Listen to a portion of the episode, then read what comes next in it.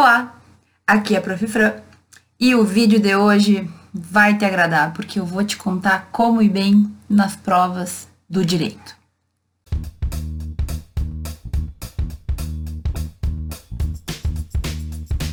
No vídeo de hoje eu vou te contar, vou te dar algumas táticas, algumas técnicas e algumas dicas para ir bem nas provas do curso de Direito, nas provas da faculdade, certo? Provas da faculdade em especial. Te adianto que eu não vou dar nenhuma fórmula mágica, não existe mágica, não existe um segredo, certo? Mas tem algumas coisas que são bem óbvias às vezes a gente não percebe. Então eu vou falar sobre tudo isso baseado na minha experiência, quando eu era aluna, quando eu fui professora. E assim, eu quero deixar bem claro também que ir bem na prova, tirar uma nota alta, não significa que tu aprendeu o conteúdo. Mas se é a nota que tu tá preocupado, talvez algumas das dicas aqui possam te ajudar. E a primeira dica é: estude. Sim, eu sei que essa é a dica mais óbvia, mais clara, e tu deve estar tá fazendo assim, olhando para cima, pensando o que, que eu quero saber, se eu já sabia, né? Mas assim, tem muita gente, inacreditavelmente, que acha que dá para ir levando a faculdade de qualquer jeito. Então, vai fazer a prova sem ter lido nada, simplesmente não estuda, ou lê um artigo na internet, ou cola, ou vai levando como dá, né? E acontece que para que tu vá bem na prova, tu tem que ter um mínimo de conhecimento do conteúdo. Qual que é o melhor método, né? Digamos, qual é a melhor maneira da gente aprender? Estudando um pouquinho todo dia, um pouquinho por dia, revisando os conteúdos.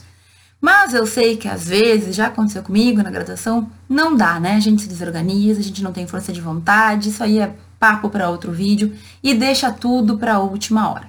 Não importa.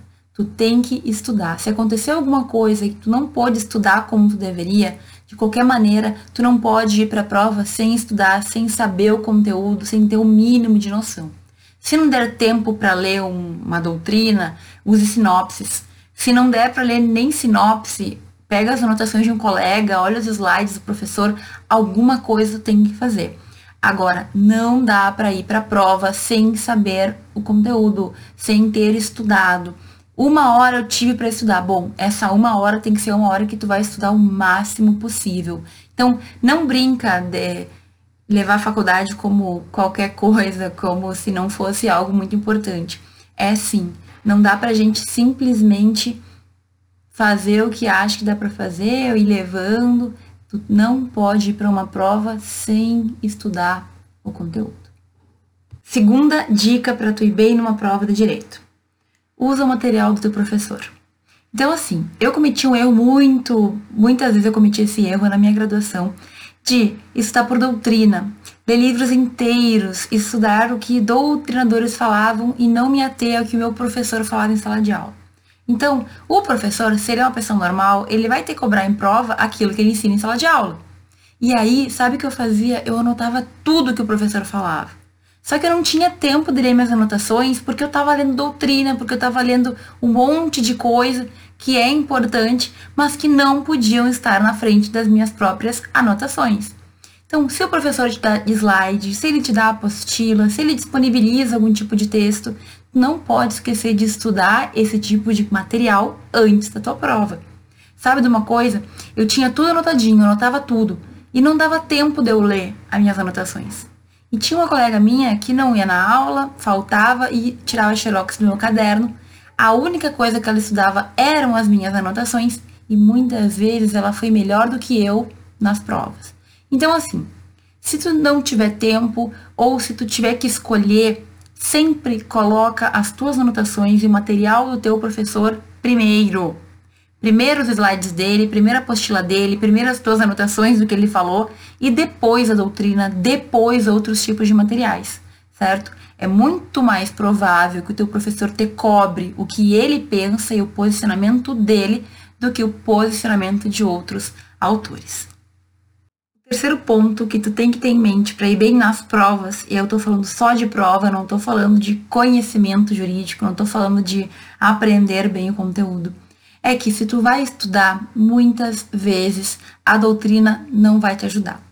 O que acontecia comigo na faculdade, e isso aquela minha amiga que ia melhor que eu, lendo os meus resumos, me jogava na cara toda vez.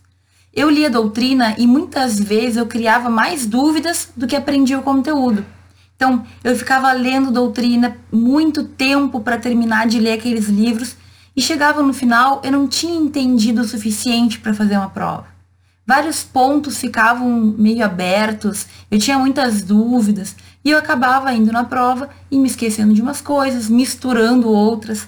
É aquela história, né? Eu li tanto, eu tinha tanto conteúdo que eu comecei a misturar, porque eu não tinha ele bem divididinho na minha mente. Então, um erro comum é a gente ler doutrina sem ter uma visão geral do conteúdo antes. Ler doutrina é ótimo, nos traz conhecimento jurídico, todo mundo tem que ler doutrina. Agora, antes de uma prova, ler 500 páginas talvez não te ajude muito. Se chegar nesse ponto, tu não tiver tempo, por exemplo, ou tu não está entendendo nada da matéria, não é a doutrina que tem que ser tua primeira opção. Vai para sinopses. Busca livrinhos que sejam mais objetivos, que não vão te dar tantos detalhes, mas que pelo menos vão te dar uma visão geral do conteúdo. Muita gente não concorda com isso, certo? Mas eu sou do entendimento, eu defendo a ideia de que se tu não entende nada, é melhor entender um pouquinho, entender a base, entender o geral, do que seguir lendo, seguir estudando e seguir não entendendo, porque a doutrina às vezes nos confunde mais do que nos ajuda. Então fica atento. Depende da tua situação. Tá entendendo a matéria? Tu tem a base, então liberada a doutrina para ti. Pode ler livro pesado, pode buscar aprofundar o conteúdo. Agora, se tu tá perdido, se tu não tem tempo e se tu precisa fazer uma prova amanhã, por exemplo, vale mais a pena tu ler uma sinopse, tu ler um resumo bem feito do que te afundar num conteúdo muito complexo que talvez te traga mais confusão.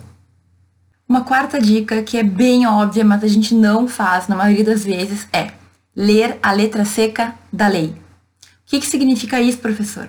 Significa que algumas das matérias, algumas, a maioria das matérias de direito mesmo, elas vão tratar de leis, de códigos, certo? Então, em direito civil, a gente vai ter mormente, né, principalmente o Código Civil, direito penal, Código Penal, direito de processo civil, direito de processo penal, tudo mais, né? Direito de trabalho. Cada um desses direitos vai ter uma lei específica. E aí? E aí que muitas vezes a gente se prende à leitura de teoria, à leitura de anotação, à leitura disso, à leitura daquilo e esquece que a gente tem que ler a lei para saber o que diz a lei. Então, tem duas possibilidades. Ou teu professor te deixa usar o código e na hora da prova, tu já vai saber aonde encontrar cada um dos pontos, porque tu vai estar habituado com aquele código. Pior coisa que tenha na, na prova, tu podendo usar o código, não saber onde encontra as coisas, horrível. E tem uma segunda possibilidade, que é aquele professor que não nos deixa usar o código, né? Odiava esse tipo de prova, mas tem alguns momentos que o professor quer que tu justamente decore a lei. Por quê? Porque as perguntas, quando tu não pode usar o código, costumam ser decoreba de lei. Então, na prova da OAB, por exemplo, tu vai perceber que muitas das questões cai justamente o que está escrito na lei. Se tu lembra que tu leu, pronto, resolveu a questão. Prova que tu não pode usar o código, na maioria das vezes vai ser a mesma coisa. É a gente tendo que lembrar o que está escrito lá na lei especificamente é tal e qual. Aí às vezes eles mudam uma palavrinha, mudam um número, mudam alguma coisa, que é para ver se o aluno decorou ou não.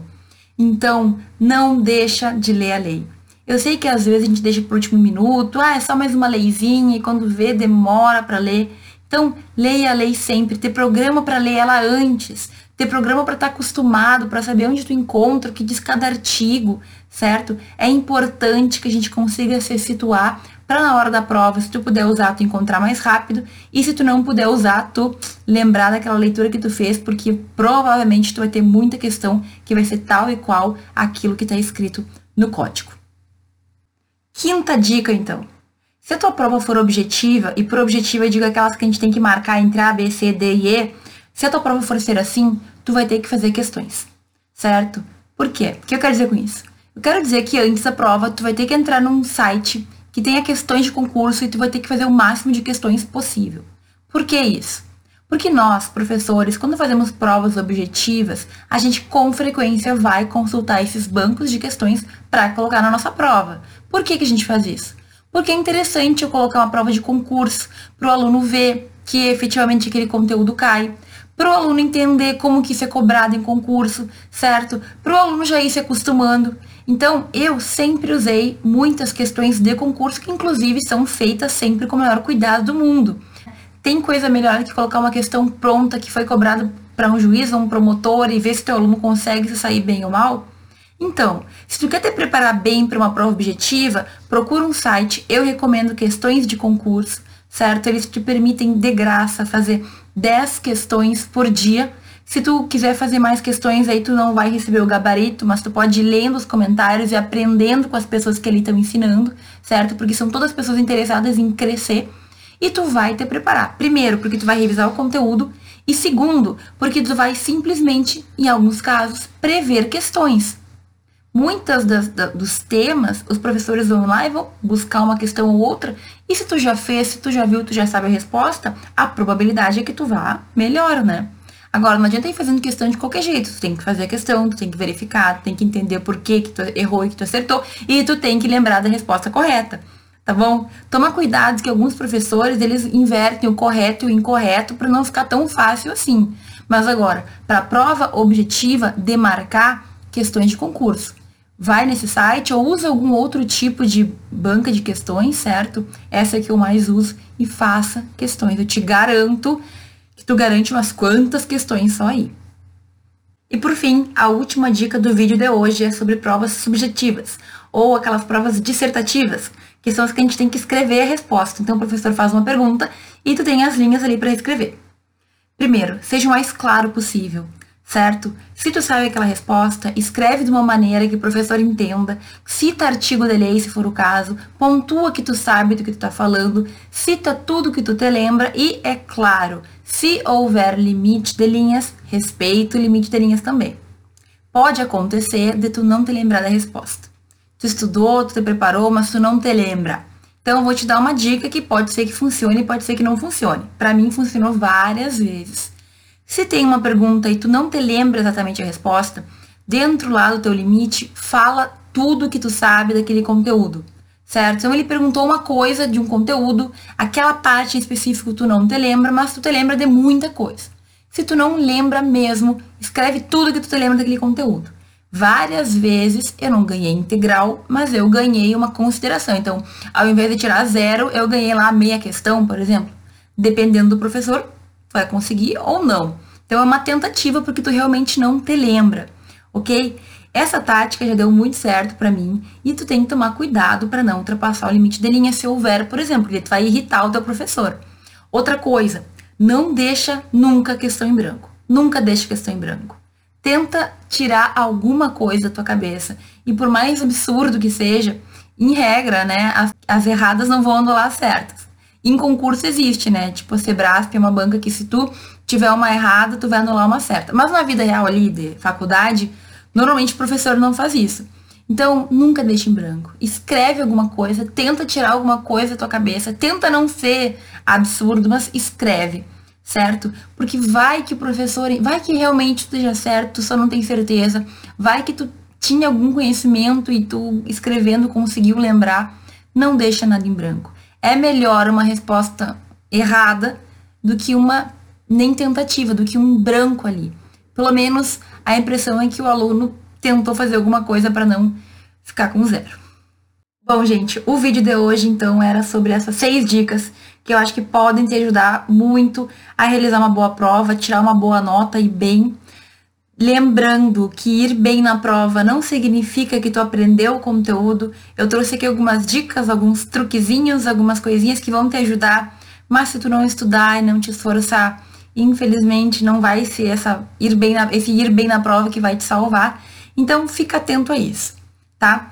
Escuta aí as minhas dicas, vê se tu concorda, comenta aqui embaixo se tem mais alguma dica para passar para os colegas e não esquece de compartilhar esse vídeo se tu acha que alguém pode fazer bom uso das informações que eu trago aqui. Tá bom? Muito obrigada por ter assistido esse vídeo até o final e a gente se vê no próximo.